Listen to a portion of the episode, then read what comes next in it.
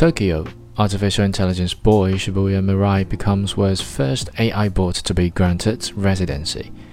A chatbot programmed to be a seven year old boy has become the first AI bot to be granted official residence in Tokyo, Japan.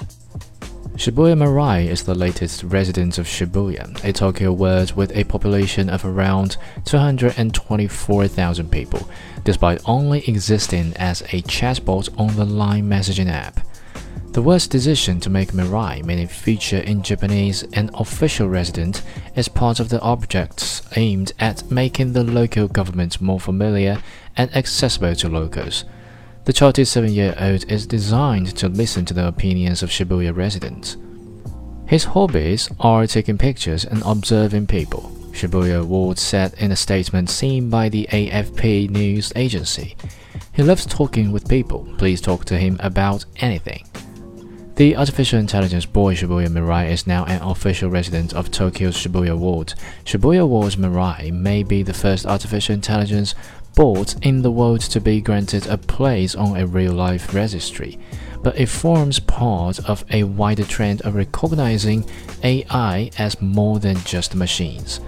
Last week, Saudi Arabia granted citizenship to a robot named Sophia as part of the Future Investments Initiative held in the kingdom's capital city of Riyadh. Sophia, created by a Hong Kong company called Hanson Robotics, said at the event, I am very honored and proud of this unique distinction. This is historical to be the first robot in the world to be recognized with a citizenship. The robot had previously gained media attention after stating that she wanted to destroy humans during a live demonstration at the SXSW Festival in 2016. The news of both Mirai and Sophia comes after neuroscientists claimed last month that artificial intelligence could one day become conscious.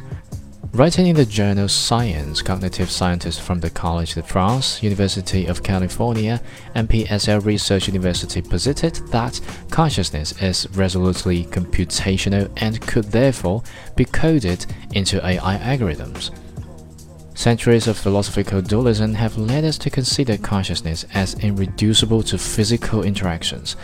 The research stated, but the empirical evidence is compatible with the possibility that consciousness arises from nothing more than specific computations.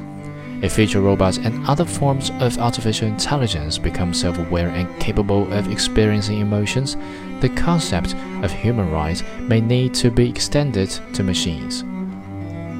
Mirai and Sophia, as with all other forms of artificial intelligence, remain distinctly unself aware even the most powerful AI algorithms, such as Google's DeepMind, are a long way from being considered anywhere near human level intelligence and are currently used for very narrow applications.